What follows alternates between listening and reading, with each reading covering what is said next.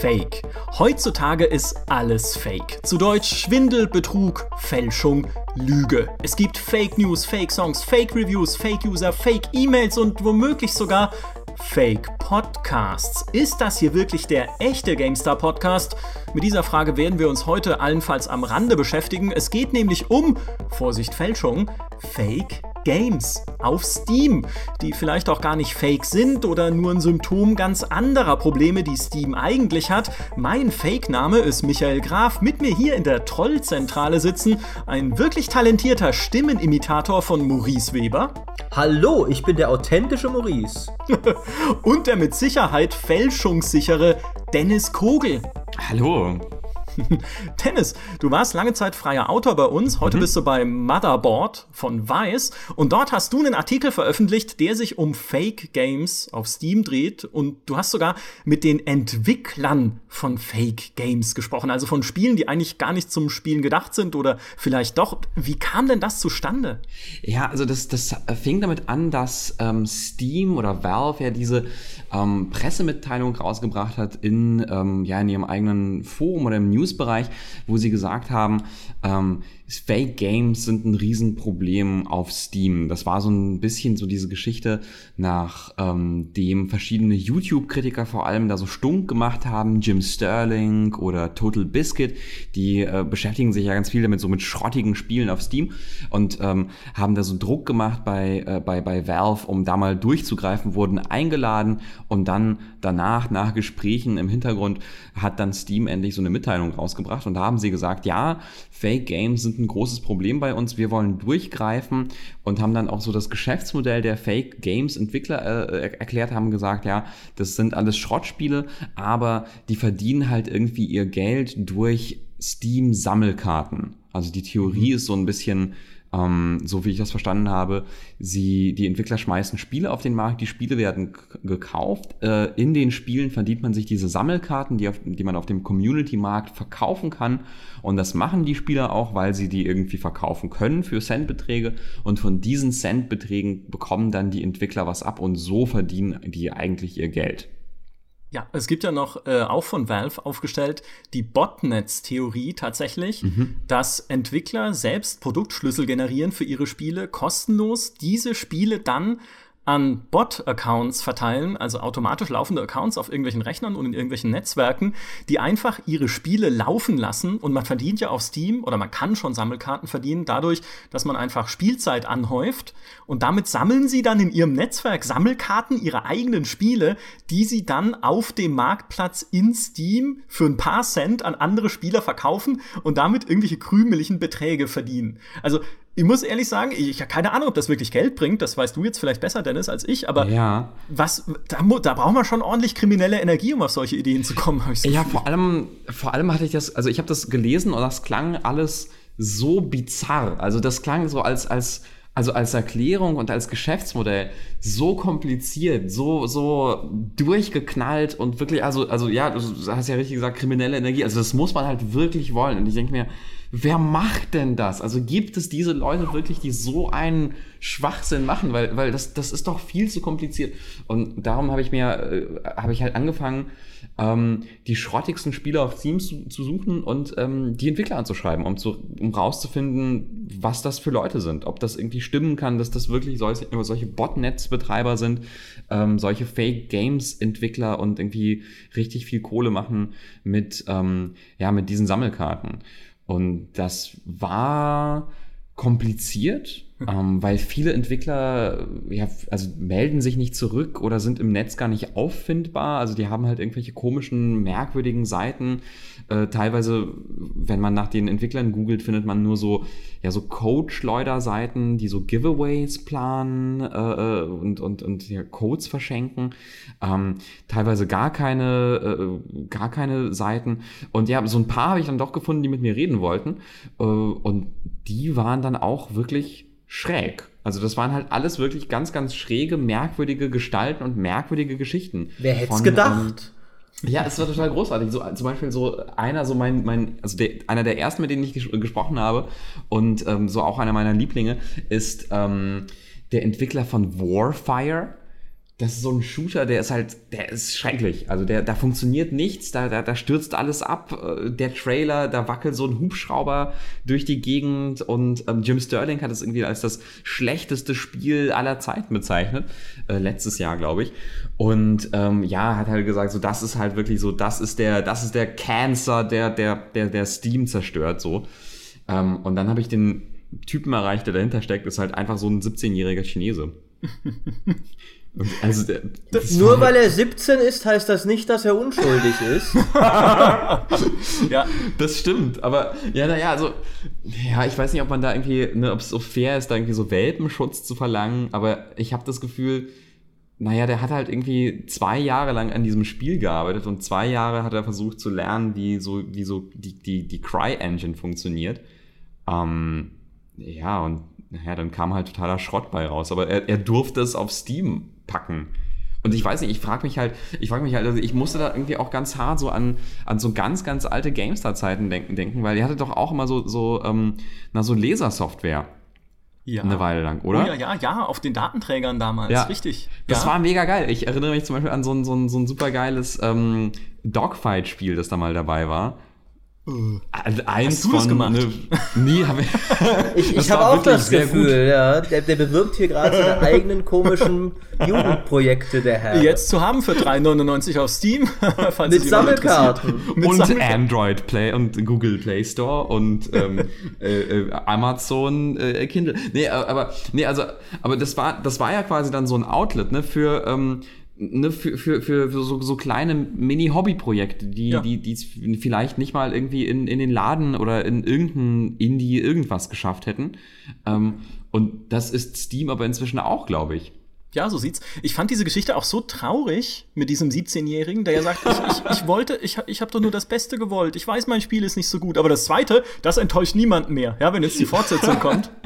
Und ja, da, das ist eben die Frage. Glaubst du, das kann ja gut sein, dass er da lange dran gearbeitet hat, aber glaubst du, er hat das in, dem, in der Absicht getan, einfach wirklich ein gutes Spiel zu machen, das dann Verkäufe generiert? Oder hatte er nicht vielleicht trotzdem in der Hinterhand den Gedanken, ja, aber ich werde mich ja dann doch noch immerhin über die Sammelkarten finanzieren können? Bei Warfire ist das so, es sind nicht mal Sammelkarten dabei. Ah ja, er hat es nicht mal geschafft, Sammelkarten ins Spiel zu packen. So schlecht ist der. Und das ist ja wirklich, das ist ja wirklich nicht schwer. Also das kann ja wirklich inzwischen jeder Steam-Entwickler äh, easy irgendwie ein paar kleine Grafiken zusammenbasteln und da äh, Sammelkarten draufschmeißen. Und das hat er nicht geschafft. Und ich habe halt auch ähm, mit dem Betreiber von Steam Spy gesprochen und mit dem so Datensätze mir angeschaut. Und also zum Beispiel Warfire war so ein Fall, das, also da zu sagen, da, dieses Spiel zerstört Steam, ist halt überzogen, weil zum, zumindest laut Steam Spy hat es so um die 2000 Besitzer maximal. Ähm, das heißt, da sozusagen, also ja, es ist halt ein, ein Schrottspiel, das auf Steam gelandet ist, aber es scheint nicht so zu sein, nach allem, was man so sehen kann von außen, jetzt ohne, also ich weiß nicht, er hat mir jetzt nicht seine Geschäftsbücher offenbart, leider. Ähm, aber also nach allem, nach allem, wie es aussieht, ist es nicht so, dass das, dass zum Beispiel Warfire irgendwie äh, viel Geld macht für diesen, für diesen armen Entwickler aus, aus China, diesen, diesen 17-jährigen Jungen, mit dem ich jetzt inzwischen auf Facebook befreundet bin. Sehr oh, gut, okay. okay. Hast du denn einen Entwickler gefunden, der ganz offen gesagt hat, ja, äh, bei uns ist die Priorität, das Geld über die Sammelkarten zu verdienen und nicht, weil wir ein qualitativ hochwertiges Spiel verkaufen wollen? Hat keiner, hat keiner gesagt. Also hat keiner so richtig zugegeben. Ähm, ich habe so zwei, vielleicht so zwei, ähm, zwei Entwickler, wo das, ähm, wo das vielleicht am nächsten kommen würde. Ähm, beim einen, beim einen, da möchte ich den Entwickler gar nicht erwähnen, das ist aber, das ist aber eine, eine total merkwürdige Geschichte, muss ich, muss ich gleich erzählen. Äh, der eine, äh, den ich gefunden habe, der so der fakeste Fake-Entwickler war, so wenn man irgendwie den, diese Steam-Maßstäbe anlegen könnte. Der heißt Berdjev. Ähm, Ata Berdjev heißt der. Kommt irgendwie aus den USA und ähm, hat so seine Finger in ganz, ganz vielen so schrottigen Spielen drin. Ähm, der hat zum Beispiel äh, ähm, ein Spiel gemacht namens Flight Simulator VR, ein VR-Spiel. Und es ist wohl so grottig, dass man nicht mal im Cockpit in die richtige Richtung schauen kann. Also Aha. es ist ein Okay. Flugsimulator, in dem man nach hinten schaut, nicht was? aus dem Cockpit raus. Nach hinten? ja. Wie? Zur Cockpit-Tür oder was? Ja, also man guckt irgendwie, ja, halt nicht, nicht raus. What? Ich ja, bin fasziniert. Also so Steam, Steam Reviews, die sagen so, ja, ich gucke halt nicht aus dem Cockpit. Das soll diese Scheiße. Das soll dieser, dieser blöde Mist mit diesem Spiel. Ähm, ja, und äh, also so auf Reddit haben dann Leute gemutmaßt, so, ja, der, der ist, der steckt auch hinter so einem anderen Label, das, ähm, das Fake Games vertreibt. Und ähm, äh, dieses Fake-Label, das ist Elusive Team. Und da gibt es so ein Quizspiel mit nur drei Quizfragen, das angeblich auch von diesem Berdiev stammen soll. Da hat er mir aber gesagt, so, nee, nee, das stammt nicht von mir. Ich war mal, ich habe mal so ein Spiel mit Elusive Team gemacht, aber dann haben wir uns zerstritten und so. Und ja, auch er hat irgendwie gesagt, ähm, also diesen Flugsimulator, das hat er so abgetan als, ja, also dass da Funktionen fehlen, das ist halt einfach Early Access. Das, Ach so. Das, das, ah. das ist dann okay. Ja, darüber hatten das, wir schon einen eigenen Podcast. Es ist ja alles Early Access, was irgendwie nicht funktioniert. Genau, das ist alles erlaubt. Und ähm, bei den Sammelkarten meinte er so, ja, das ist halt Quatsch, was Steam sagt. Er, also er verdient Geld mit den Sammelkarten, ja, aber er verdient halt wirklich minimale Centbeträge. Mhm. Und man, und ich weiß nicht, ich, ich glaube, dass man muss sich ja irgendwie auch, auch verdeutlichen, also okay, diese Steam-Sammelkarten werden ausgeschüttet und dann werden sie verkauft im Marketplace. Aber es muss ja auch jemanden geben, der sie kauft. Na, also, also eigentlich muss es ja, also es muss ja den, den Markt geben. Also wenn, wenn Leute sie kaufen, dann gibt es ja diese Leute, die sie kaufen und so. Also wenn, und wenn es irgendwie Fake Games sind, die niemanden interessieren, dann müsste es auch, dann müsste sie auch niemanden kaufen. Tatsächlich gibt es, soweit ich rausfinden konnte, gibt es eigentlich nur eine einzige Aufrechnung, wie jemand ganz, ganz viel Geld damit verdienen konnte. Und da hat so ein YouTuber das gemacht für die Leute, die gegen Jim Sterling gerichtlich vorgegangen sind. Digital Homicide, das war so ein, das war ein großer Skandal. Da hat Jim Sterling sich dauernd über ihre Spiele lustig gemacht oder eigentlich mehr Reviews gemacht von den schrottigen Spielen von Digital Homicide. Und die haben ihn dann verklagt auf Rufmord und so. Auf 15 Millionen. Niemand kennt diesen Fall besser als Maurice Weber. Unser Schrottexperte in der Redaktion. Du hast doch da eine ganze Videoserie drüber gemacht. Ich habe da, hab da ein Video dazu gemacht, ich habe den mit großem Interesse verfolgt, ja das, das war, ich fand das insofern faszinierend. Die sind ja eigentlich der Archetyp dieses Schrottentwicklers, weil die haben wirklich ein Müllspiel nach dem anderen rausgehauen. Irgendwie 30 oder sowas hatten sie mal gleichzeitig auf Steam oder Greenlight, ich weiß es nicht mehr genau. Und auch teilweise unter unterschiedlichen Firmennamen. Das heißt, da könnte man wirklich glauben, okay, die müssen das wohl irgendwie für die Sammelkarten machen, weil das kann ja nicht sein, dass die ernsthaft denken, dass sie hier Qualität entwickeln. Aber die hatten, die waren pervers stolz auf ihre Kreationen. Die haben halt das wirklich, die haben das dem Jim Sterling richtig übel genommen. Also ich glaube auch, das war, das war nicht alles gespielt. Ich meine, du verklagst ja nicht einen YouTuber auf 15 Millionen Schadensersatz, wenn du eigentlich weißt, der hat recht und es geht mir nur um die Sammelkarten. Dann malst du dir doch da gar keine Chancen aus, das zu kriegen. Aber die haben wirklich gedacht, die haben auch Crowdfunding für einen Anwalt gemacht, weil sie sich keinen leisten konnten. Und da hat sich einer von den beiden Betreibern irgendwie selbst Recht beibringen wollen. ähm, also das, das war richtig absurd. Und es, es gab auch ein, ein Interview mit Jim Sterling, das dann der Audio, also das Audio davon hat er hochgeladen.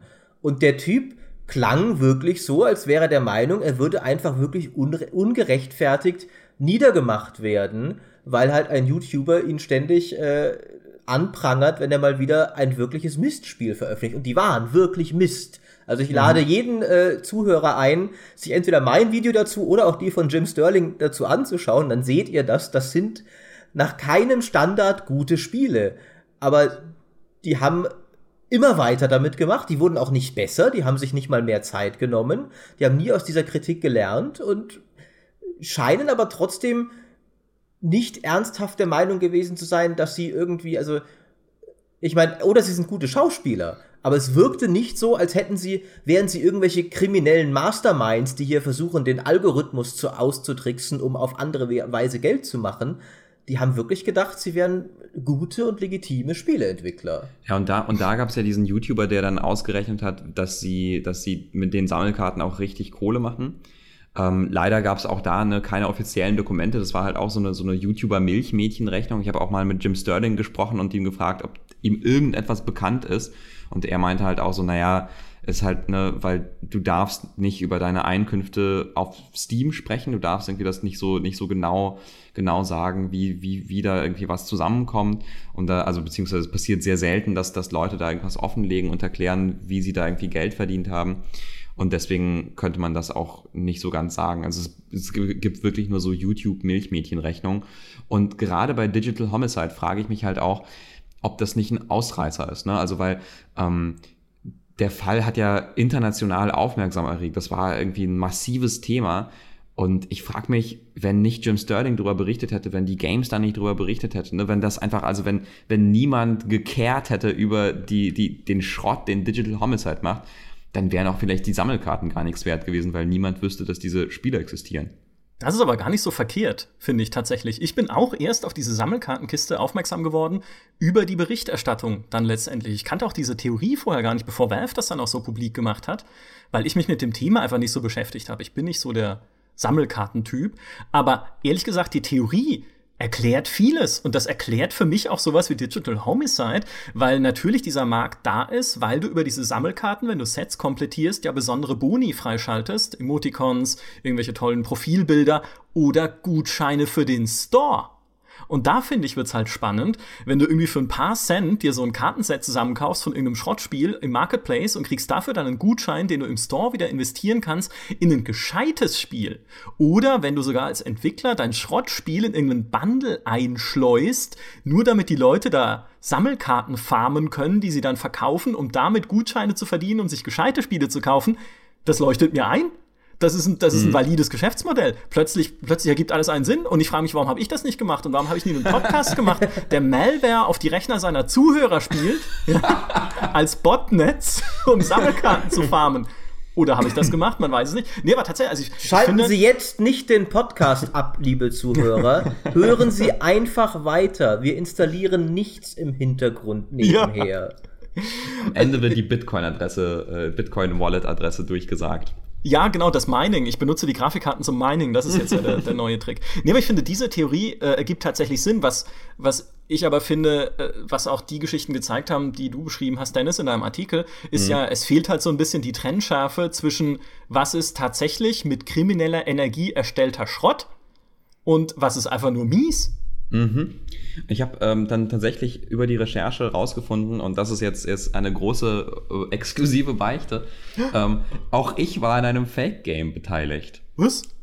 Ja. Aha. das jetzt ist, ähm, das war total absurd. Ähm, ich habe, ähm, ich möchte auch den irgendwie, wenn ich dem Entwickler versprochen habe, dass ich das irgendwie, dass ich den Namen nicht nenne und so weiter und so fort.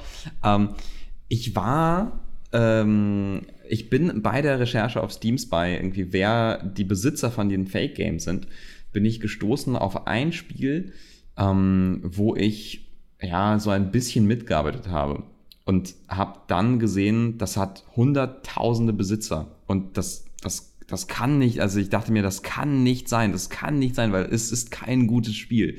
Und zwar nämlich, ich habe ähm, äh, einen Entwickler beraten, der irgendwie sein, sein erstes Spiel so auf Steam gestellt hat und es war so ein Jump'n'Run. Ähm, und äh, ja, ich sollte ihm irgendwie so ein bisschen erklären, wen er da so, so pressemäßig anschreiben kann und YouTuber und so weiter und so fort.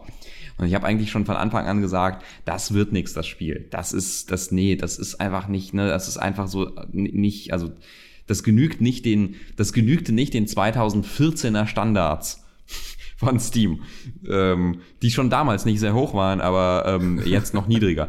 ähm, aber ne, es, es, es war so, also war also ne, es, es wäre einfach, also im Vergleich so zu, zu guten Jump'n'Runs, die so rauskommen, auch so guten so Indie Jump'n'Runs, ist es einfach, einfach war es einfach nicht so gut. Ähm, war dann trotzdem auf Steam und äh, hat halt irgendwie kaum Aufmerksamkeit bekommen und dann habe ich auch nichts mehr von dem Entwickler gehört und dann dachte ich, okay, die Sache hat sich. Ähm, und dann habe ich das wiederentdeckt über Steam Spy und da stand, dass es irgendwie äh, mehrere hunderttausend Besitzer hat. Und ich habe dann nachgefragt und, raus, und versucht herauszufinden, okay, wie, wie, hat, wie hast du das geschafft? Warum hat das so viele Besitzer? Und hat, dann hat er mir verraten, naja, er hat es halt ähm, verschenkt. er hat es halt einfach verschenkt an alle möglichen Leute, um eine Community aufzubauen für sich. Ähm, und ähm, äh, hat dann einfach wirklich händisch anscheinend, also nicht mal irgendwie über so krasse Bundles oder sowas, sondern wirklich irgendwie händisch, dass das sein Spiel nach links und rechts ausgegeben. Damit das einfach viele Leute sehen. Und ähm, dann dachte ich auch so, ja, okay, gut, aber wenn du, wenn du mehrere hunderttausend Leute hast, die dein Spiel haben, hast du da zumindest krass viel Geld gemacht mit den Sammelkarten und so. Und er meinte halt, nee, es waren halt ein paar hundert Euro. Und also da und auf die Aussage vertraue ich halt, weil ich den kenne. Und ich glaube nicht, dass der mir irgendwie so, so ins Gesicht gelogen hat. Aber auch da kann ich es nicht mit hundertprozentiger Genauigkeit sagen, weil ich jetzt auch nicht in seine Steuerbescheide reinschauen konnte. aber, aber ja, ne, also diese, diese ganzen, diese ganzen ähm, schrottigen Spiele, die auf Steam landen, die haben halt alle total bizarre Geschichten teilweise. Also es ist halt wirklich total komisch. Hey, ich muss es jetzt sagen, ich, ich muss den Namen in die Waagschale werfen. Derek Smart. Ja, das ist halt die mhm. bizarrste Geschichte, die wir bei der GameStar jemals hatten, was schlechte Spiele auf Steam angeht. Line of Defense, was er, ich will nicht sagen platziert hat, aber schon so ein bisschen mit Augenzwinkern ähm, in Stellung gebracht, so als Konkurrenten von Star Citizen. Jetzt zeige ich mal, wie es richtig geht. Der Roberts verschwendet nur Geld, aber ich, Derek Smart, der Schöpfer von Battle Cruiser 3000 AD, dem mit Recht besten Spiel aller Zeiten. das war überhaupt nicht verpackt und unspielbar oder so. Ähm, zeige ich jetzt, wie es richtig geht. Und wir haben 2015 den Benjamin Danneberg, einen freien Autor von uns, dieses Spiel mal spielen lassen. Einfach so gesagt, jetzt spiel das mal. Guck's dir mal an, wie es ist. Das war wunderbar. Halt, es, es, war wunderbar. Das Video ist, ist Gold wert. Es war halt Grütze. Das war halt kaputt, verbuggt, unspielbar schlecht. Also es ist wirklich grottenschlecht. Und das hat Derek Smart auf Steam im Early Access Programm verkauft. Obwohl er auch irgendwie meinte, nö, das wird später free to play, aber ich entscheide selbst, wen ich hier reinlassen will und die Leute sollen schon zahlen, wenn sie das hier spielen wollen. Und ähm, Benjamin hat es dann publik gemacht, natürlich über uns, hat auch sich im Steam-Forum beschwert oder beziehungsweise Fragen gestellt, kritische Nachfragen, wie das denn jetzt gemeint sei mit dem Preis, wie das denn jetzt um den Stand des Spiels bestellt sei, wenn es jetzt so in so einem schlechten Zustand ist und irgendwann muss es ja mal fertig werden. Äh, und das wurde einfach gelöscht vom Entwickler. ja, also, ups, hier, das, da, da mault einer rum, den lösche ich einfach. Darüber allerdings hat Benjamin dann Moderatoren von Steam kennengelernt. Einer von denen hat ihn wiederhergestellt. Tatsächlich hat seinen Post wiederhergestellt. Und ähm, hat quasi dann äh, gegen Derek Smart gearbeitet in dessen eigenem Forum. Das war ein Moderator um, von Derek Smarts Forum. Also nicht Nee, es war, so also war ein Moderator von Aha. Steam, ein Community-Moderator ah, okay. von Steam. Mhm. Äh, Steam hat ja ein, ein, Team von ehrenamtlichen Moderatoren aus der Community und einer von denen ist darauf aufmerksam geworden, wahrscheinlich auch durch unsere Berichterstattung und ist dann in diese Forum gegangen und hat diesen Post wiederhergestellt, weil Entwickler in ihren Foren, zumindest zu dem Zeitpunkt, alles löschen konnten, was ihnen nicht gepasst hat an Kommentaren. Was auch wohl ein ziemlich weit verbreitetes Phänomen war. Und darauf wollte ich im Endeffekt jetzt hinaus, weil daraus ist dann ein Artikel geworden für GameStar Plus, der hieß Anarchie auf Steam. Und das ist auch ein bisschen das, was ich in der Einleitung meinte. Eigentlich hat Steam ganz andere Probleme, nämlich dass Entwickler oder sagen wir mal es gibt ja nicht nur böswillige Entwickler, das will ich überhaupt nicht sagen, aber dass Entwickler, die jetzt nicht nur Gutes im Schilde führten oder äh, auch ein bisschen gereizt auf Kritik reagiert haben, lange Zeit schalten und walten konnten, wie sie wollten in ihren Spielen. Die konnten Kritiker mundtot machen, die konnten Postings löschen. Das Einzige, was man nicht löschen konnte, waren Reviews, aber da gab es dann auch Tricks, wie man die dann irgendwie äh, ja, so, so verschieben konnte, dass es halt irgendwie dann keiner gesehen hat, glaube ich.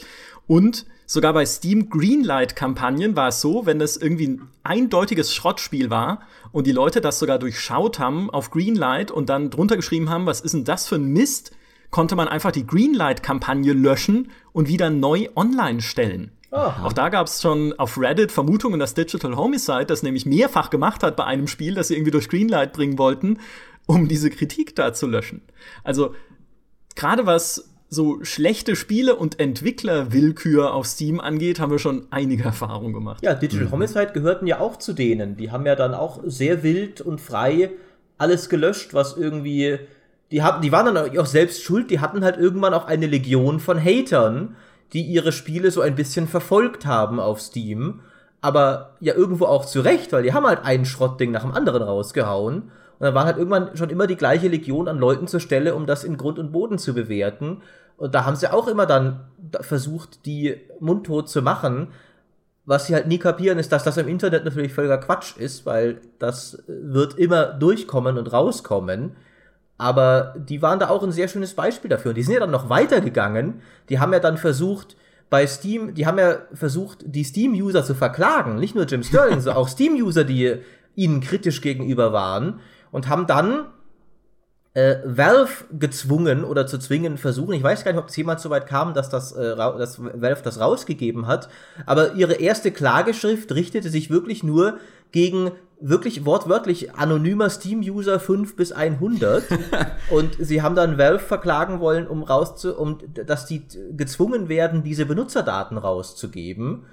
und Valve lässt vieles passieren auf Steam, aber sobald sie dann selbst angegangen werden mit sowas, dann reagieren sie überraschend schnell und haben Steam Homicide, hat Digital Homicide komplett von Steam gelöscht und damit angeblich dann auch hat der Entwickler gesagt, wurden, ihr, ihr wurde dem Studio komplett seine Existenzgrundlage entzogen.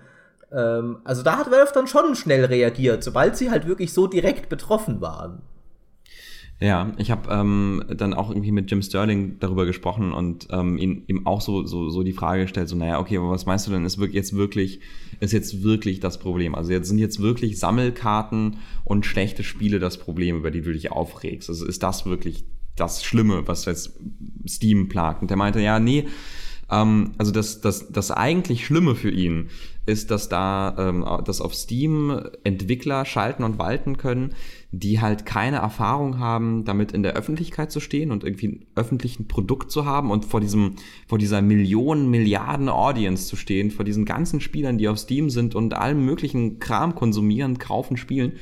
Ähm, und die, dass, dass die dann einfach unvorbereitet darauf sind und anfangen, wirklich sich mies zu verhalten. Also er hat dann davon gesprochen, also nicht nur hat er diese, diese, diesen Prozess an der Backe gehabt und klar, er hat ihn gewonnen und so, oder er, er wurde, er, er wurde freigesprochen, wo, wo so von diesem Die haben das zurückgezogen in gemeinsamer Vereinbarung. Äh, Anscheinend hat der Anwalt von Jim Sterling dann irgendwann mal mit denen ein ernstes Wörtchen geredet und ihnen ja. klar gemacht, wie wenig Chancen sie eigentlich haben. Ja. Und dann haben sie von sich aus aufgegeben. Mhm.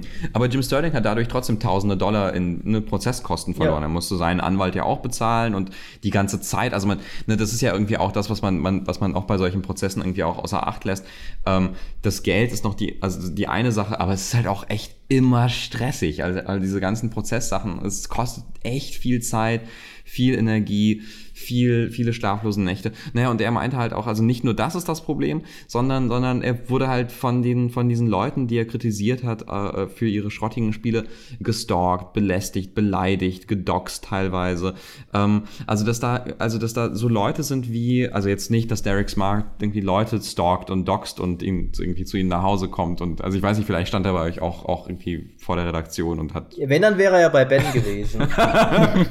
ja, genau, wir sind fein raus. Ja.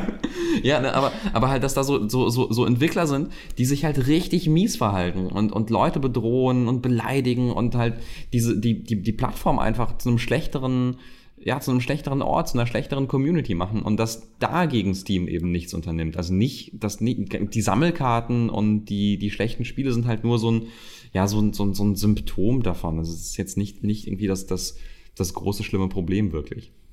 Ja, es gibt ja auch immer mal wieder oder es gab ja auch in der Vergangenheit immer wieder Betrugsversuche, wirklich offensichtliche, von krimineller Energie motivierte Betrugsversuche auf Steam, zum Beispiel im Greenlight-Programm.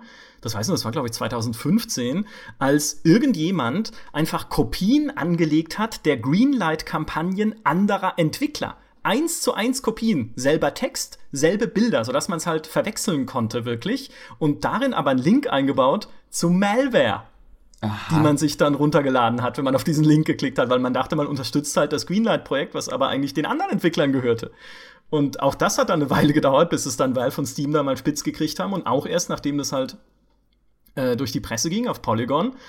Ähm, auch da siehst du halt, auch da muss man halt eine ordentliche ja, einfach eine kriminelle Energie für haben. Und es gab auch 2015 ein Spiel namens Dinostopia, das auch im Prinzip fake war. Also es war irgendwie, also es war auch kein richtiges Spiel oder sowas, wurde auch nur dazu benutzt, Dateien auf die Rechner der Spieler zu spielen für Malware, für irgendwelche Botnets-Geschichten. Das hat irgendwie Zugriff auf die Webcam erlaubt und konnte die Nutzer sogar von den PCs aussperren im schlimmsten Fall. Und äh, also sind dann halt 500 Leute tatsächlich drauf reingefallen und haben sich diesen Mist auf den Rechner geladen. Und da denkst du doch, okay, also irgendwas läuft doch da schief, Freunde bei Valve. Und zwar nicht unbedingt bei den Leuten selber, weil hey, es gibt, wird immer Leute geben, die versuchen, irgendein System auszunutzen für unlautere Machenschaften, sondern bei der Qualitätskontrolle seitens Valve.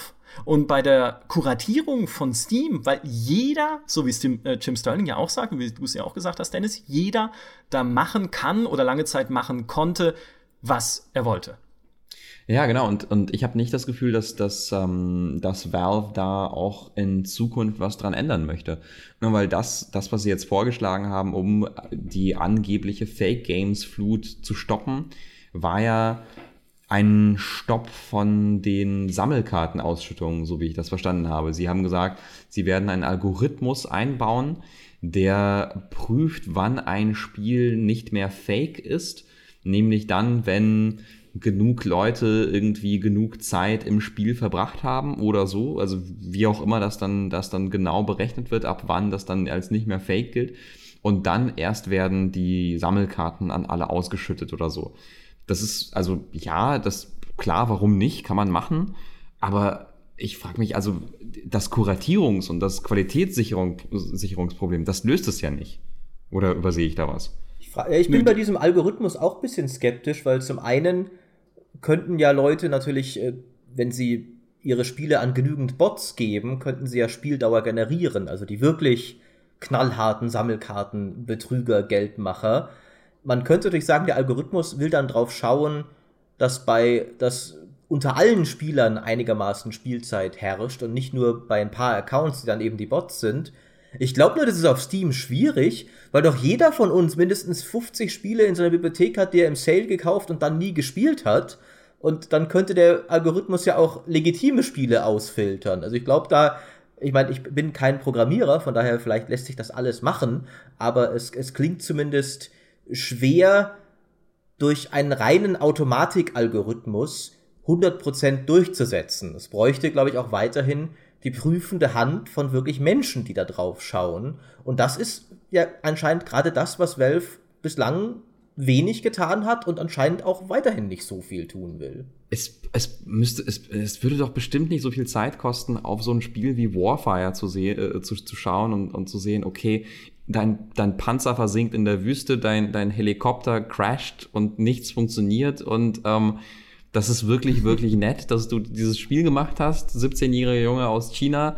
Ähm, aber nee, muss nicht sein. Aber, aber hey, äh, versuch's weiter und so. Warfire 2, äh, bin, bin Fan. Ich bin sicher, das wird großartig. ne, also wirklich irgendwie dieses, dieses Draufschauen und, und, und ähm, ja, und, und zu sagen, was, was, was auf die Plattform gehört und was nicht, weil ich sehe auch nicht wirklich den Mehrwert, warum das auf Steam verkauft werden soll. Weiß ich nicht.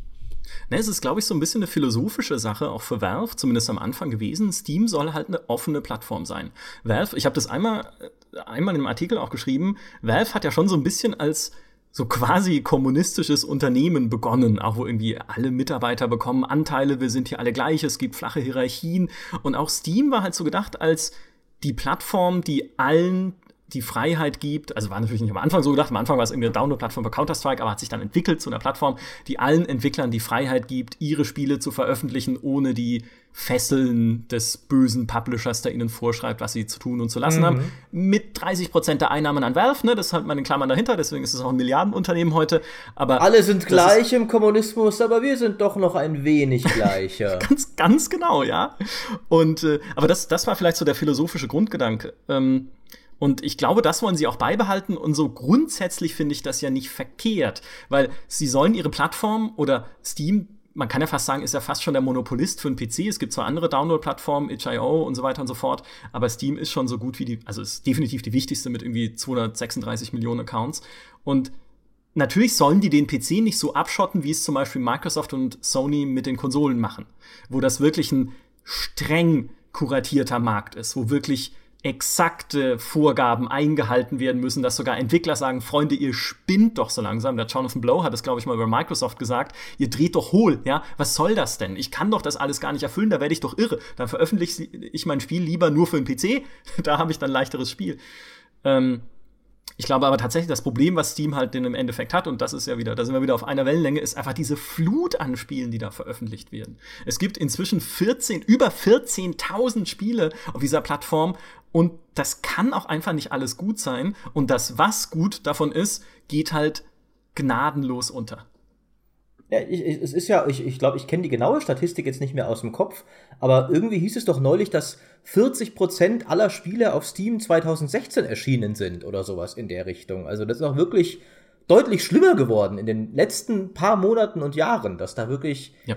die, die Flut noch immer mehr zugenommen hat. Aber ich finde, du hast da was Wichtiges angesprochen. Es ist halt schon eine philosophische Grundfrage, weil es, finde ich, schwierig ist, eine wasserdichte Regelung zu finden, wirklich allen Schrott auszusperren, aber dem kleinen Indie, der in seinem Keller was Cooles entwickelt hat und vielleicht noch keinerlei Industrieerfahrung oder Publisher hat, trotzdem eine Chance auf Steam zu geben. Weil die sollte er ja, finde ich, haben. Denn oft haben wir ja so auch coole Spiele bekommen von Leuten, die halt wirklich zum ersten Mal einfach was Cooles gemacht haben. Da kommt ja nicht immer nur sowas wie Warfire bei raus. Ähm, und auch das ist wieder, das bräuchte halt, finde ich, wirklich einfach eine menschlichere Hand. Also, dass du wirklich ja. mehr nach menschlichem Gewissen statt nach reinen festen Regeln und Algorithmen beurteilst, was auf Steam darf und was nicht. Das würde natürlich nur viel mehr Persön Personalkapazitäten erfordern. Ich meine, Valve kann die sich bestimmt leisten, ob sie es wollen. Wer, wenn nicht Frage. Valve, ne? Richtig, also die werden genug Geld verdienen, zumal ja jedes Spiel, jedes gute Spiel, das sie auf Steam zulassen, das Gehalt des Zulassers wieder reinholen würde durch die 30 Prozent, die du dann durch die Verkäufe bekommst. Hey, das fließt ähm, alles in Half-Life 3. Ja, da war wahrscheinlich, wahrscheinlich. Hoffentlich. Ich hatte, ich hatte bei diesen ganzen, bei diesen ganzen, ähm, also gerade was, was du, was du meintest mit den, mit den Indie-Entwicklern, denen man eine Chance geben soll. Ich hatte da so eine, eine persönliche Entwicklergeschichte äh, bei der Recherche ge gefunden. Ähm, und zwar auch zu einem Spiel, wo ich im ersten Moment nicht gedacht hätte, dass man das zulassen dürfte. Und das heißt My Name is Mayo. Ähm, es ist ein Clicker-Game und alles, also es besteht daraus, dass du 10.000 Mal auf ein Glas Mayonnaise klicken sollst. Das ist das Spiel. Aha. Sehr gut. Und du kriegst halt für, für alles Mögliche in dem Spiel Achievements. Ich glaube, es gibt irgendwie so 100 Achievements in dem Spiel. äh, es ist sehr gut, um quasi sein, also äh, die Reviews sind auch alle so, ja, ja, ist super geil, um den Account aufzuleveln, weil du kriegst da so viele Achievements und Trophäen und so. Kann man irgendwie schön, schön machen, um den Account aufzuleveln, wer es braucht. Ähm, ich habe es übrigens nie verstanden, warum, warum man seinen Steam-Account auflevelt. Ich habe, ich, ich, ich, ist mir so egal. Naja, egal. Anyways.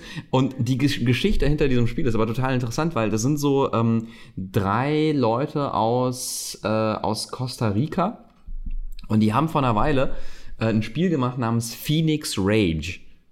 2014 ähm, war das. Ähm, und dieses Spiel durften sie dann nicht auf der PlayStation rausbringen, weil es nämlich den Rage-Namen im Titel trägt. Und Rage, ne, war ja dieser Shooter von It. Ah. Mhm. Und It hat da gesagt, N -n, nee, das, das, äh, nee, das sollt ihr bitte nicht machen. Und dann äh, ist quasi der Sony-Deal ins Wasser gefallen und sie mussten sich einen neuen Namen überlegen und das hat alles irgendwie alles kompliziert gemacht. Plötzlich hatte das Studio kein Geld. Und dann haben sie halt gesagt, naja, komm, wir gehen auf Game Jams und versuchen irgendwie so kleine Spiele zu machen. Und eins davon war eben My Name is Mayo, ein Mayonnaisen-Clicker-Game. Das war halt irgendwie so ein Joke, irgendwie so ein, so ein lustiger Witz, den die bei dem Game Jam irgendwie gemacht haben. Und das kam raus und irgendwie fanden das Leute lustig und inzwischen hat es irgendwie zehntausende Spieler. Ich glaube, das ist vor allem geschuldet, dass da so ein paar YouTuber das, das witzig fanden ähm, und da Videos zugemacht haben mit, guckt euch dieses sinnlose Spiel an und dann haben es alle Leute gekauft und ja, jetzt ist es, jetzt hat es denen die weitere ähm, ja, Studioexistenz gesichert. Und ich weiß nicht, das ist, also eigentlich ist es auch ein, eins dieser Schrottspiele. aber, aber irgendwie sind die Leute dahinter auch irgendwie nett. Und ja, weiß, weiß ich nicht. Ich finde die jetzt nicht schlimm. Aber du ja. hast da gerade noch ein interessantes anderes Ding angesprochen, das die Leute zum Kauf solcher Spiele motiviert, nämlich Achievements. Das mhm. ist deutlich seltener als Sammelkarten, aber es gibt so das ein oder andere Spiel. Wir hatten auf GameStar vor kurzem mal ein Video dazu zu einem Spiel, das irgendwie tausende Achievements hatte und dann kam neulich eins raus, das noch mehr hatte und die, dass dir wirklich einfach so, so simpelste Rätselspielchen sind es teilweise, ich würde sie gar nicht unbedingt als Schrottspiele bezeichnen, weil dann wäre auch Tetris ein Schrottspiel. Das hat ja auch kaum Grafik und sowas. Aber also wirklich ganz simpel. Und das schüttet dir irgendwie acht Achievements allein schon am Start der ersten Mission aus. Die dauert dann fünf Sekunden. Dann kriegst du wieder fünf Achievements. Und, und so weiter und so fort. Und was die machen, du kannst ja in deinem Steam-Profil Achievements anzeigen lassen. Und die gestalten ihre Achievements so, dass sie zum Beispiel alle Buchstaben des Alphabets und alle Zeichen haben in Groß- und Kleinschrift und sowas, um den Leuten dann zu erlauben, in ihrem Profil mit ihren Achievements Wörter zu schreiben und ihr Profil zu dekorieren. Also gar nicht irgendwie halt da nur deine, deine, was weiß ich, deine, deine Dragon Age Achievements oder sowas, die halt dann alle ein Symbol aus dem Spiel haben, sondern eben einfach so ganz simple Charakterzeichen, damit du einfach ein, ein, ein was eigenes erstellen kannst. Das finde ich dann fast schon wieder witzig ist, äh, ist halt trotzdem, ist ja irgendwo Quatsch natürlich, aber schadet ja letztlich auch gar nicht unbedingt. Ja, es deckt ja, es deckt ja was, was ab, ne? Dann, es, es deckt ja irgendwie eine Funktion ab, die nicht so geplant war bei, bei äh, Steam, die aber anscheinend Leute wollen. Ja. Ja, natürlich, ja, aber wie die Sammelkarten doch auch. Und das ist doch das, ich meine, Valve hat halt einen Markt geschaffen, den sie selbst nicht kontrolliert kriegen. Das ist ja eigentlich das Eingeständnis, was sie, was sie auch selber zugeben in natürlich eher positiv formulierten Blogposts, hey, wir wollen, dass es eine Plattform für uns alle ist und das machen wir nur für euch und so. Aber im Wesentlichen sagen sie ja, oh Freunde, hier, wir haben den Cerberus rausgelassen, jetzt kriegen wir nicht mehr eingefangen, beziehungsweise kriegen ihn nur eingefangen, indem wir halt radikalere Schritte gehen. Und die sind sie ja gegangen, indem sie Greenlight gekillt haben und gesagt haben, okay, wir haben gesehen, Greenlight der Wahlprozess wird manipuliert auf unterschiedliche Arten und Weisen, was auch immer das heißt, was sie da gesagt haben, aber irgendwie wird es halt wohl Botnetze, Hacking, andere Sachen, Internetkriminalität, dunkle Darknet-Geschichten, wie auch immer. Ne? Es ist alles, alles manipulierbar. Vielleicht kann man sich auch irgendwo Leute einkaufen zu Tausenden in irgendwelchen, ähm, in irgendwelchen Foren, die dann da draufklicken, wie auch immer. Ne? Also das war manipulierbar, die, die, es war zu leicht, da Fake-Games auf, auf Steam einzuschleusen und deswegen haben sie gesagt, okay, Greenlight ist hinüber. Stattdessen gibt es jetzt Steam Direct. Und Steam Direct heißt ja eigentlich nichts anderes als, man bezahlt als Entwickler für jedes Spiel, was man auf Steam stellt, 100 Dollar, die man erst zurückbekommt, wenn das Spiel entweder durch Verkäufe oder durch Ingame-Verkäufe über 1000 Dollar Umsatz gemacht hat auf Steam. Also wenn sich wirklich gezeigt hat, okay, irgendjemand kauft das halt. Das ist nicht nur Fake und wird nicht nur verschenkt, vor allem in Bundles oder so, um dieses Sammelkartending zu generieren, sondern es ist halt tatsächlich ein echtes Spiel, was irgendwie äh, Leute kaufen. Und vorher war es ja so, bei Greenlight musstest du zwar auch, wenn ich das richtig verstehe, 100 Dollar Gebühr bezahlen für Greenlight-Projekte, aber nur einmal und konntest dann mehrere Projekte online stellen. Jetzt ist es tatsächlich pro Spiel. Mhm. Und ich denke mir tatsächlich, das klingt für mich sinnvoll. Weil ich finde, 100 Dollar ist, okay, kann man immer sagen, wenn jemand aus einem Entwicklungsland kommt, irgendwie auf dem Laptop entwickelt, den er sich hat schenken lassen und sonst halt keine Möglichkeiten hat, dann sind 100 Dollar verdammt viel Geld. Also überall anders als in der westlichen Welt ist das wirklich eine gigantische Summe. Das schließt halt viele Leute aus, die aus ärmeren Regionen kommen tatsächlich. Das mag durchaus ein Problem sein, wenn man seine Plattform so als demokratisch und global äh, begreift. Aber für jemanden, der professionell ein Spiel entwickelt, und das sind ja im Endeffekt die Spiele, die wir auf Steam sehen wollen, ist es eigentlich eine Hürde, die er ohne weiteres nehmen können mhm. müsste. Nehmen können müsste, ja. Ja, ich, ich finde tatsächlich, dass es äh, sogar noch nach etwas wenig klingt äh, in manchen Fällen. Da, da müsste man jetzt mal wissen, wie viel diese Leute mit ihren Sammelkartenspielchen überhaupt einnehmen. Das war ja bis dann das Problem, das wir nicht so wirklich rausbekommen haben. Und es klingt eher so danach, als wären es nicht so viele. Aber wenn man sich, wenn, wenn jetzt einer es schafft, mit jedem von seinem Schrott-Sammelkartenspielen 1000 Euro über Sammelkarten einzunehmen, dann kann er sich die 100 ja einfach für jedes neue billig Schrottspiel immer wieder leisten. Nee, das so, gilt ja nicht. Ja, aber Sammelkarten gelten ja nicht. Ja, er kriegt halt sein Geld dann nicht zurück, aber er ja, hat genau. er dann 900 eingenommen statt 1000, weil nur die 100 so, abgezogen werden davon. Also sobald jemand, sagen wir es mal einfach mal allgemein, sobald jemand eine Möglichkeit findet, Steam mit Schrottspielen auszunutzen, auf eine Art und Weise, die nennenswertes Geld ihm einbringt, und nennenswert heißt eben wirklich deutlich mehr als 100 Euro pro Spiel, weil das ist ja nix, dann ist ihm diese Gebühr egal, weil sie dafür dann doch niedrig ist. Stimmt. Es ist ja aber noch, Valve sagt ja noch was anderes. Und zwar, ich zitiere, jetzt kommt's nämlich. Oh. Es gibt ein paar kurze Überprüfungsperioden, wo unsere Teammitglieder Team mit ah, Menschen. Ja, das mein Gott, was Menschen? Oh, es, es könnten Roboter sein, aber es, also Teammitglieder, wer weiß, vielleicht ist es der Bürohund oder so. Es sind dann diese komischen Türme aus Portal oder sowas. ja, genau. jedes, also unsere Teammitglieder, jedes Spiel starten, um sicherzustellen, dass es richtig konfiguriert ist, der Beschreibung im Steam Shop entspricht und keine schädlichen Dateien enthält. Diese Prozesse sollten normalerweise nicht länger als ein oder zwei Tage dauern, außer wenn inkorrekte oder problematische Konfigurationen gefunden werden. Wow. Bei Steam schauen sich jetzt neuerdings echte Menschen die Spiele an, die veröffentlicht werden. Das ist eigentlich, das ist eigentlich ziemlich krass, wenn man drüber nachdenkt, weil das ist ja wirklich, was sie da beschreiben, das absolute Minimum. Ja, also klar. wir gucken rein, starten das Ding und schauen, ob es dir keinen Virus aufspielt. Ja, genau. Und, und das ist jetzt die neue. Wann, wann ist Steam zum ersten Mal erschienen? Das war doch mit äh. Half-Life 2 und das ist schon über zehn Jahre oder sowas her. Ja, bei Half-Life 2 war die Malware, die dran hing, aber Steam. Ja, ja genau. Aber, und, und man muss sich mal vorstellen, seit Half-Life 2 ist das bei Steam nicht passiert. Und jetzt ist das die große Neuankündigung. Das ist eigentlich heftig. Ja, ich sag ja, das ist doch ein Bankrotteingeständnis. Ja. Ich meine, sie haben halt jahrelang zugelassen, dass Schindluder getrieben wird, noch und nöcher mit den Funktionen von Steam. Ich meine, ich kann ja noch einen Fall schildern. Das ist so gut wie das krasseste, was der Benjamin damals ähm, recherchiert hatte für seinen Report. Das war ein Spiel namens Zilm. Z-I-L-M, mhm. was ähm, ein Entwickler ähm, entwickelt hat namens Randall Herman. Wenn das ein richtiger Name ist, man weiß es ja nie so richtig im Internet äh, der auf Kickstarter gescheitert ist mit diesem Spiel und ähm, dann auch versucht hat, auf Steam Greenlight offenbar ein Spiel zu veröffentlichen, das Kill the Faggot hieß, in dem man oh Homosexuelle Ach, ich, tötet, ja. was auf hm. sehr vielen Ebenen einfach schrecklich ist und also äh, was überhaupt nicht geht. Das wurde von Valve entfernt. Dann hat er aber es irgendwie geschafft, Zilm, das erste Spiel, zu veröffentlichen. Das war irgendwie total harmlos mit irgendwie so Bobbeln, die man irgendwie kombinieren oder zerschießen. Ich, ich habe sogar versucht, das damals zu spielen. Ich habe es irgendwie nicht gefunden, Gott sei Dank. ähm, hat er geschafft, das in irgendeinem Steam-Bundle von einem Publisher zu veröffentlichen.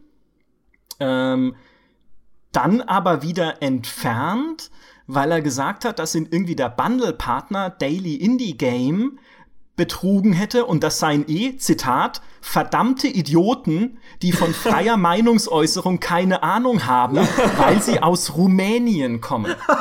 Das hat er so gesagt. In einer, wow. e also in einer E-Mail. Ja? Okay. Ich, ich glaube, ich weiß alles über diesen Menschen, was ich über ihn wissen muss jetzt. Nein, also. nein. Dann nämlich, jetzt, pass auf, es kommt ja.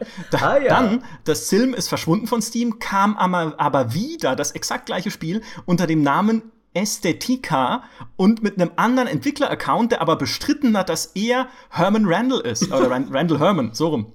Und einer der, der Steam-Accounts mit Entwicklerstatus für diesen Spiel, für dieses Spiel, hat sie sogar als Moderator ausgegeben auf Steam und den, und quasi, also als seinen Namen halt falsch dargestellt, so dass es aussah, als sei er Steam-Moderator und das dann dazu missbraucht, Leute auszuschließen, die sich über dieses Spiel beschwert haben und die anzuschreiben im Namen von Steam.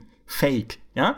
Und okay, also das ist eine lange, lange Geschichte, die damit endet tatsächlich, dass Moderatoren auf Steam auf diesen Fall aufmerksam geworden sind. Und dann hat ein Steam-Moderator im Diskussionshub dieses Spiels im Forum einen Thread mit Verhaltensregeln für den Forenbereich eröffnet, weil er da mal für Ordnung sorgen wollte. Und daraufhin wurde dieser Moderator vom Entwickler gebannt mit Nein. den Worten, Du oh bist Gott. ein Idiot. das war die Begründung für den Bann. Die kann man da eingeben. Und oh Gott. Das war immer noch nicht das Ende. Daraufhin hat der Entwickler, wer auch immer das war, die Downloadgröße des Spiels vervielfacht, indem er da irgendwie einen Haufen Schrott reingepackt hat, mehrfach den, Namens, den Namen des Spiels geändert und es schließlich gelöscht, weil es Stimmungsmache gegen ihn gegeben habe im Forum. Und daraufhin wurde dann wirklich alles gelöscht der Verfasser jeder Anfrage an den Entwickler wurde vom Entwickler sofort gebannt. Gleichzeitig hat er irgendwie 18 Threads aufgemacht, in denen steht, das Spiel kommt bald wieder. Und erst nach über einem Monat, also über einem Monat von diesem Affentheater, hat Valve dem, den Entwickler gebannt, ein Community-Bann ausgesprochen. Das war drei Monate nach diesem Kill the Faggot-Scheiß. So lange hat es gedauert, bis sie gemerkt haben, dass da irgendwas nicht in Ordnung ist. Selbst nachdem es ihre eigenen Community-Moderatoren am eigenen Leib erfahren haben. Und ich meine, wenn mal eine Geschichte zeigt, was da für ein Blödsinn passiert ist jahrelang, dann die. Das Ja. stimmt, ja. Es zeigt Ja, auch und mal jetzt wieder, kommt die Enthüllung, ich, der äh, Entwickler war ich. Und ich habe dich dabei beraten. Ja. Nee, aber, aber ich weiß nicht, es ist halt, also es ist halt, also äh, im Prinzip, im Prinzip zeigt das ja, zeigt das ja genau diese, diese Sache, die, die Jim Sterling auch angesprochen hat, äh, dass äh, es, also es reicht nicht nur aus, da irgendwelche Karten, Kartenalgorithmen einzuführen, sondern es müssen halt, es müssen halt die Leute, die da, die da Dinge veröffentlicht werden, sie und ihre Verhaltensweisen, die müssen halt überprüft werden, müssen halt versucht werden, da bestimmte Community-Standards einzuhalten, die halt jetzt seit wirklich seit Jahren unterlaufen werden, die seit Jahren ignoriert werden. Aber es ist natürlich schwer vorher zu prüfen. Stichwort Klar. 17-jähriger Junge als Hongkong, aus Hongkong. Äh, wie überprüfst du da erstmal vorher, ob der auch das nötige, das richtige Temperament hat, um ein Steam-Spieleentwickler zu sein? Du kannst ja auch nicht vorher sagen, weil wie gesagt, es kann ja auch sein, dass das ein vielversprechendes junges Indie-Talent ist und dann kannst du nicht vorher sagen, nee, von dir haben wir noch nichts im Internet gefunden, du könntest ein Arsch sein, deswegen lassen wir dich nicht auf Steam. Wir haben uns Das deinen geht ja- Twitter-Account an, angeschaut und der zeigt nichts Gutes. ja, das, das, ja, das, das ist halt, wie gesagt, also ich finde halt tatsächlich ähm, schon, dass viele von den Wegen eben, mit denen man viele von diesen Idioten aussperren würde, nicht unkritisch zu sehen sind, weil sie genauso gut legitime, aber halt noch unbekannte Indies aussperren könnten, äh, die sich einfach nur ehrlich einen Namen machen wollen und deren Spiele dann vielleicht natürlich auch nicht immer super sind, aber ein Spiel, das nicht super ist, heißt ja noch nicht automatisch schlechte Absicht, Sammelkarten, Bots und äh, Forenbands und dergleichen. Ähm, und man, Steam, finde ich, sollte schon tatsächlich eine gewisse Toleranz auch zumindest für mittelmäßige Spiele haben, weil Steam ist heutzutage so ein Monopol, dass du, finde ich, kaum sagen kannst, du solltest erst auf Steam veröffentlichen dürfen, wenn du dir einen Namen gemacht und dich als Entwickler schon ein bisschen weiterentwickelt hast, weil wenn du nicht auf Steam veröffentlichst, wirst du in aller Wahrscheinlichkeit nicht genügend Geld verdienen mit deinem ersten Spiel, um je ein zweites machen zu können. Weil es so viele Leute gibt, die einfach nur auf Steam kaufen. Das, äh, das haben ja sogar auch Digital Homicide gesagt. In deren Fall war es völlig gerechtfertigt. Aber die haben halt gesagt, sobald sie von Steam weg waren, ist es völlig egal, auf wie viele andere Bundle-Websites und Indie-Game-Shops und sowas sie gehen mit ihren Spielen. Das ist komplett irrelevant, weil nur Steam wirklich zählt. Was ein Problem in sich ist eigentlich, aber so ist es nun mal. Ja, wobei es im Fall von Digital Homicide vielleicht besser ist, wenn Natürlich. sie einfach keiner mehr findet. Das schadet halt alles den vielen wundervollen kleinen Spielen, die es auf Steam ja gibt. Eigentlich müsste es, also gibt's ja auch, aber eigentlich müsste sich halt neben Steam noch eine andere Plattform oder andere Plattformen vernünftig im Markt etablieren, auf denen man auch diese Kleinode besser hervorheben kann. Weil es sagen ja sogar schon quasi Double-A-Entwickler, auch deutsche Entwickler, die man kennt, hey, es ist eigentlich unmöglich, auf Steam oder fast unmöglich, auf Steam mit Self-Publishing irgendwie in den Vordergrund zu kommen. Da musst du schon wirklich richtig Glück haben oder irgendwas haben, was perfekt den Zeitgeist äh, trifft oder schon irgendwie eine Community hat, so wie es halt irgendwie bei Banished geklappt hat und bei ein paar anderen Spielen. Wenn du sonst versuchst, da irgendwie selbst alleine was zu erreichen, reißt du fast gar nichts. Und das ist auch wieder genau das, wofür man auch heutzutage trotz dieser ganzen schönen neuen Self-Publishing-Welt einen Publisher braucht, denn der verschafft einem auf Steam Sichtbarkeit. Weil der kann dann irgendwelche Bundle-Geschichten machen, der kann dann irgendwelche großen Rabattgeschichten machen, für die er dann auch mal auf der Steam-Startseite oder auf der Shop-Startseite dann eine Kachel kriegt, auf der dann dein Spiel auch gefeatured ist. Und so machst du dann Leute über solche Aktionen auf dein Spiel aufmerksam. Aber das hilft eben nur, wenn du einen Partner hast. Also, das ist eigentlich auch dieses ganze Demokratieprinzip wieder ad absurdum geführt, weil der kleine Mann auf Steam ja wieder nichts gilt. Stimmt. Aber ich, ich, ist per Definition wird jede Plattform, die sich. Ich meine, es gibt ja Plattformen für Indie-Spiele, also für kleinere Spiele allgemein, dass die sich nicht so weit etabliert haben, liegt, glaube ich, einfach in der Definition der Sache. Die, die Plattform, die die große und dominante ist, wird immer diejenige sein, in der der Durchschnittskunde sofort das neueste AAA-Spiel sieht. Das, äh, das ist auch gar nicht mal unbedingt, finde ich, nur Steams Schuld. So, so funktioniert einfach der Markt. Wenn man jetzt jemand an den Start geht und sagt, ich mache jetzt hier das Steam für kleinere Spiele auf, dann werden nicht Millionen von Leuten sagen, ah, endlich, ich will mehr kleinere Spiele sehen. Die meisten werden sagen, ja, aber ich will doch, die großen sind doch die, die mich interessieren, ich bleibe auf Steam. Das ist ein bisschen, äh, wird das Problem, glaube ich, immer in der Natur des Marktes liegen. Aber gerade deswegen hat Steam umso mehr, finde ich, eine Verantwortung, dass der Platz und die Chance, die kleinere Spiele kriegen, nicht verschwendet wird an äh, Fake Games und, und Trash Games und dergleichen, sondern dass wenn mal kleinere Spiele gefeatured werden in Kacheln oder auf empfohlenen Webseiten und sowas, dann sollten sie doch wirklich die legitimen sein und nicht gerade irgendein Gammelspiel, das gerade sich gut verkauft, weil viele Sammelkarten drin sind. Ja. Aber was du halt sagen könntest als Steam, mach doch das, was zum Beispiel Sony macht auf seiner Plattform und betreibt Talentsuche und finanziert Talente. Der Tom Happ zum Beispiel, der Axiom Verge entwickelt hat, das ist so ein Metro Metroidvania, was eigentlich ziemlich gut ist, muss man sagen. Ähm, der hat das alleine entwickelt und musste da halt, hat er ziemlich am also es konnte das halt nur Teilzeit machen, nur nebenher, musste dann irgendwie halt irgendwie hat dann seinen normalen Job noch gemacht, während er im Spiel gearbeitet hat. Und irgendwann hat es aber bei Sony eingereicht für so ein Funding, also für so eine Finanzierungsrunde. Und sie haben gesagt, ja, haben sie es angeguckt und haben gesagt, ja, sieht spannend aus, kriegst ein bisschen Geld für. Und das hat ihm dann ermöglicht, das halt richtig fertig zu entwickeln, dann im Endeffekt. Genauso Rocket League. Heißt ja auch, das haben sie an Sony geschickt und Sony hat gesagt, oh ja, das sieht ganz spannend aus. Hier habt ihr ein bisschen Geld, macht es fertig und so, dass es halt auf der PlayStation auch gut läuft. Ich glaube, das ist ein Spiel, was unsere Plattform voranbringen kann. Und das macht halt Steam überhaupt nicht. Es gibt von Steam kein so ein Indie-Finanzierungsprogramm, kein so ein, kein so ein Talentsucheprogramm oder zumindest keins, das ich kenne. Ne, vielleicht gibt es ja irgendwie doch oder auf verschlungenen Faden, aber wie gesagt, zumindest nicht so, so populär. Und das finde ich halt enorm schade, weil das ist halt was, was diese Plattform mit ihrem Gewicht im Markt problemlos machen könnte. Stimmt, das finde ich, das find ich gerade eine richtig gute Idee. Damit könnte Steam, glaube ich, einiges Gutes bewirken in der Gaming-Industrie. Ich meine, Valve, witzigerweise, Valve selber als ich sag, Privatentwickler ist das falsche Wort, aber Valve als Studio, nicht als Steam-Betreiber, hat das ja oft gemacht und Community-Talente angeheuert. Portal zum Beispiel stammt ja von der Gruppe von Studenten, die als ihr Abschlussprojekt dieses Nabacular Drop gemacht haben, das diese Portalmechanik hatte, viel schlechteres Spiel ansonsten war, aber dann hat Valve die eingestellt und sie haben eines der besten Spiele aller Zeiten gemacht. Und genauso haben sie immer wieder Modder eingestellt, machen das auch, ich meine, machen das im Grunde immer noch. Also Dota 2 zum Beispiel ist ja auch ein offizielles Valve-Ding, das von Modern kommt. Ähm, also Valve als Studio ist durchaus immer auf der Suche gewesen nach Community-Talenten. Steam im breiteren Sinne halt weniger.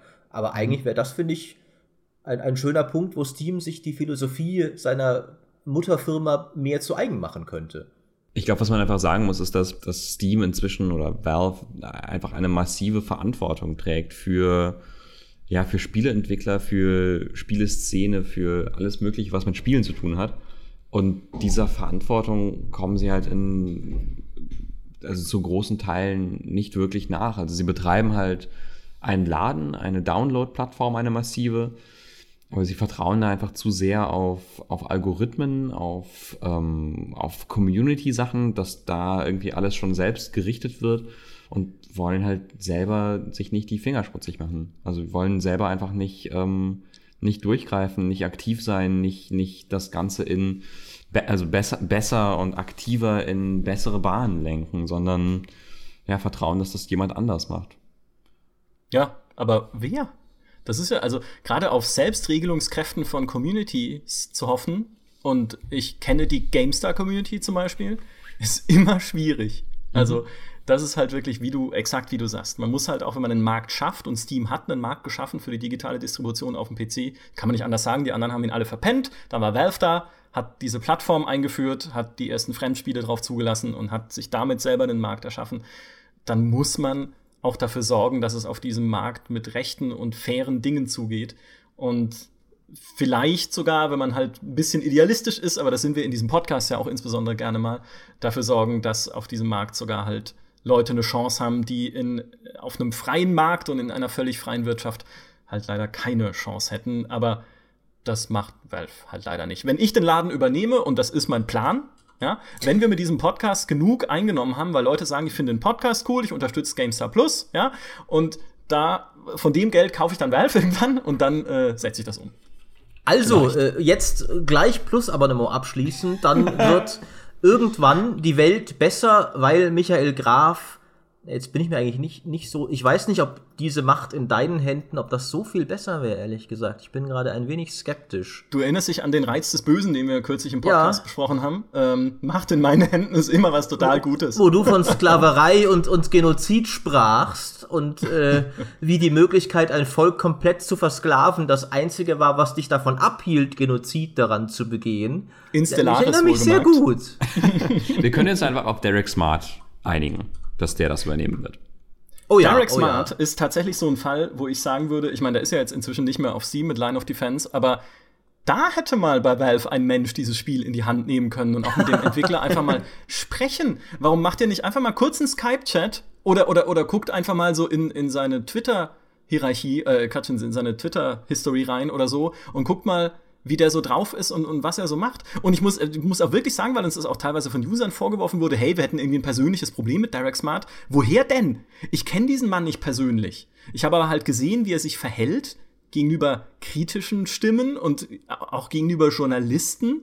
Allein schon die Aussage, dass ein Spiel Probleme macht auf unseren Rechnern, weil wir deutsche Rechner haben, ist halt voll, so vollkommen absurd und realitätsfremd, dass ich mich fragen muss, was da dahinter steckt. Und es war ja auch damals schon so, dass er ähm, als Journalisten Battlecruiser 3000 AD kritisiert haben, das war ja noch vor äh, den großen Internetzeiten, sag ich mal, schon damals halt sich so als Märtyrer dargestellt hat, der allein gegen alle kämpfen muss, weil die Welt ihn und seine Vision nicht versteht.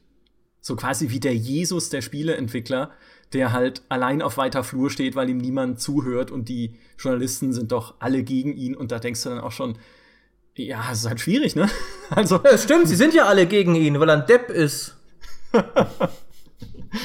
ja, du wirst als nächstes verklagt, das ist auch gut. Der ja. GameStar Podcast, also auch, das ist jetzt schon das, der, der zweite Crowdfunding-Topf. Wie kriegen wir Maurice wieder aus dem Knast? Der, der ja. kann mich, der kann mich gar nicht verklagen, weil ich habe diese Aussage auf Deutsch getätigt. Das heißt, die Beleidigung kann auf ihn als nicht deutsch sprechenden gar nicht anwendbar sein. Ich benutze einfach mal seine Logik gegen ihn. So sei es. Ich glaube, wir haben dieses Thema erschöpfend behandelt. Fake Games auf Steam ein Symptom von Valves eigenem Kontrollverlust auf der Plattform. Kann man, mhm. muss man leider so sagen.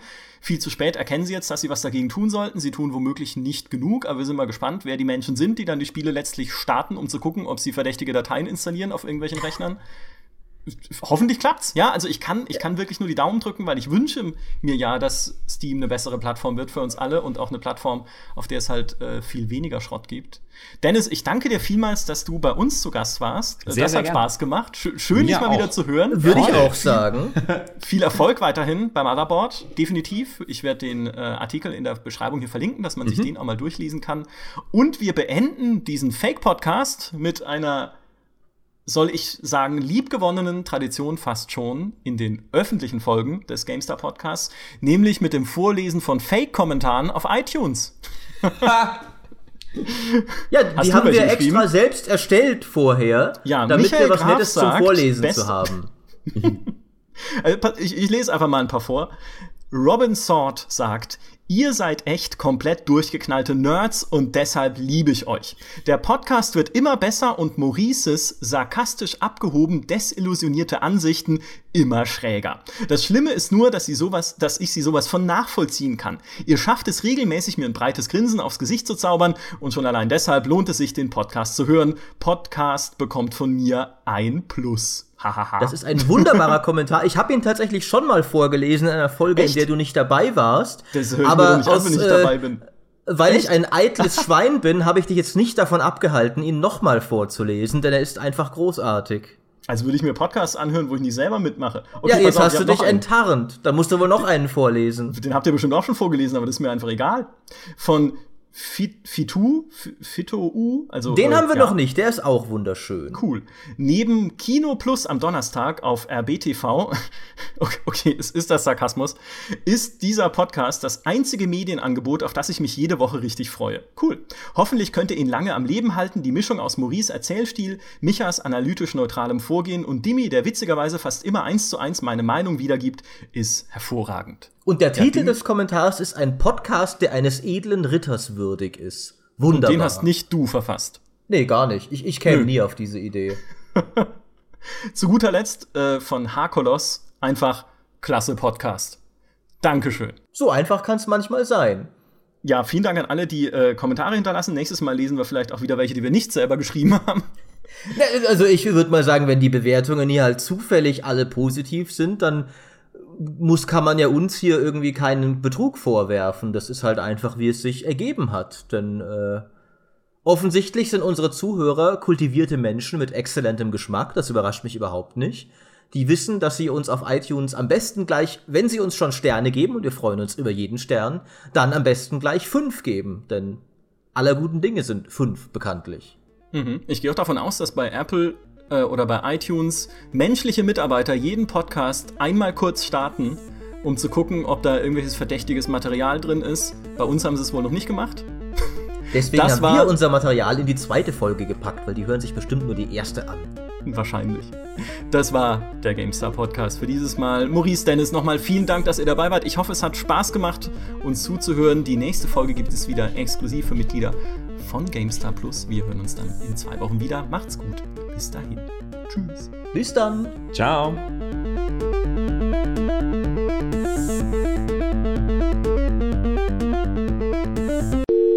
Schalten Sie jetzt nicht den Podcast ab, liebe Zuhörer. Hören Sie einfach weiter. Wir installieren nichts im Hintergrund nebenher.